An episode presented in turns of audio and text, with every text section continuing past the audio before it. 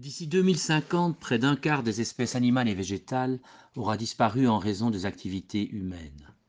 Aujourd'hui, l'effondrement de la biodiversité est une urgence planétaire.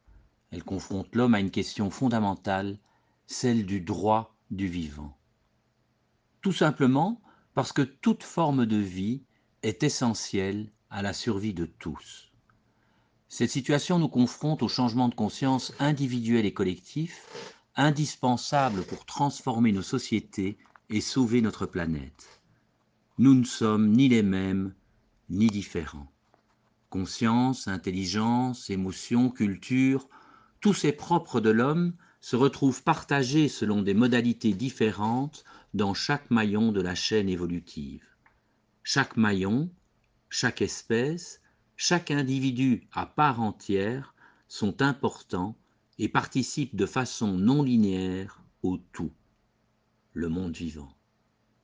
Il appartient aujourd'hui à l'homme de retrouver sa place au sein de sa famille planétaire en ouvrant son cœur à la sagesse que lui confèrent les sciences modernes et à la compassion que cette compréhension génère en lui.